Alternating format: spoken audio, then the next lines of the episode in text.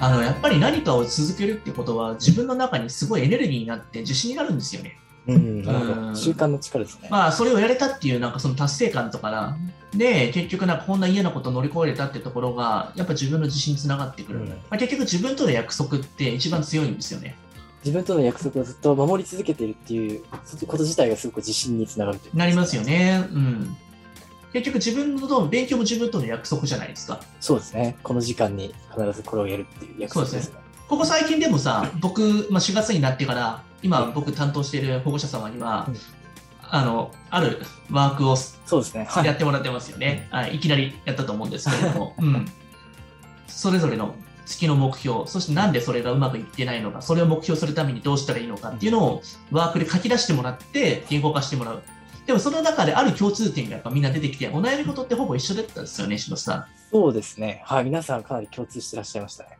特になんかその中で事例として何が一番あの悩みとして一致されてました？やはり大手塾のレベルが合っていないっていうところかなり本質的だったのかなと思いますね。うん。まさにその子のレベルと、えー、と塾のレベル、そしてその教材のレベルっていうのが一致していないということですよね。はいはいはい。だからそれだけを見ていると、本当に自分は追いついてないと思うんですけれども、そのその子基準で見たときに、たまたまその塾とかのレベルが高かっただけの話であって、だからそこを埋めることをまずしなきゃいけないので、まあ、それどうしたらいいのかっていつも言ってるんですけど、やっぱ模試を見直すっていうことですよね、一番。なるほど。直近の模試をまず振り返ってみることですね。なので、この間、日農家の模試なんてすごくあれいいですよね。なんか、あと何点のここのところだけ取れば、あの偏差値何本分かりますよとかって具体的にしてくれてるので。次のステップがかなり明確に示されているので、うんすごくやる気も出るかなと思いますね。うん。なんか、四谷大塚の模試とかでちょっと疲弊してる人は、日農の模試とかもいいかもしれないですよね。ああ、なるほど。確かにそうですね。四谷大塚の模試はかなりハイレベルで、結構なえる方も多いと思います。そうですね。なんか、日農の模試は本当に基礎力だけしっかりやってれば、しっかりとしたなんかその数字ついてくる、きやすいので、だからちょっと模試に抵抗ある人は、そっちをね、やってみるのもいいかなと思いますよね。うん確かにそれこそ裏技一つ知ってれば解ける問題って結構出ますよね。そうですね、まあ、パターン化されてるので、もうほぼほぼ同じようなもの、あ、これ先生とこの間やったとこまんま出たよみたいなとこ結構あったりするから。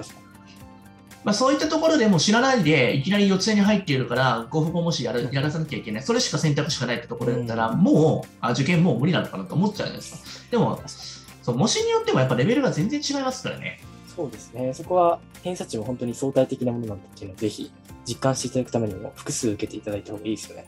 その中で、あ、これ自分にとって点数取りやすいやつだわと思ったら、まあ、そこだけはやっぱ1年間とやってみて、その中でなんか一番目指した方が、ベストを尽くした方が、うんまあ、潤実りある1年になりますよね。自分の成長が実感できればできるほど努力にも拍車がかかりますからね。うん、そして知らないうちに他の模試でも同じぐらい取れるようになっちゃってますから、結果的には。うんなるほど、そうですね。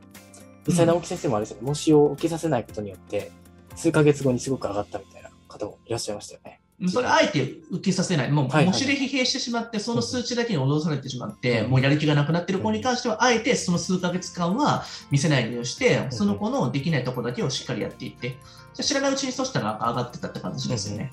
なるほど。うん。まあ、その辺のところの心理状態もその子によって違ってくるから、はい。弱ってる部分は何なのかっていうのを見抜くのが大事ですよね。うん、あくまでお子さん基準で考えると。そう、その子がなんで弱ってて、なんでそのところで疲弊して、なんでやる気がなくなってるのか、必ず絶対そのね、あの根っこの部分があるんで、うん、なるほど。そこのボトルネックをしっかり見つけ出してみましょうね。はいでそそのためのワークをやっていくと、結構保護者の方も、あ、意外とこんなところに悩んでたのかなみたいな。結構自分で言語化して初めて分かるところも多かったのではないかなそれもちょっと今度まとめてフィードバックして、ちょっとなんかそれぞれをさ、どういう波が多くて、どういうふうに改善したらいいのかってまとめてもいいんじゃないでしょうか、次回とかに。あそうですね。はい。うん実際今回もあの少しお悩みとして、そのフィードバックの中でいただいたものを、はい、扱っていきた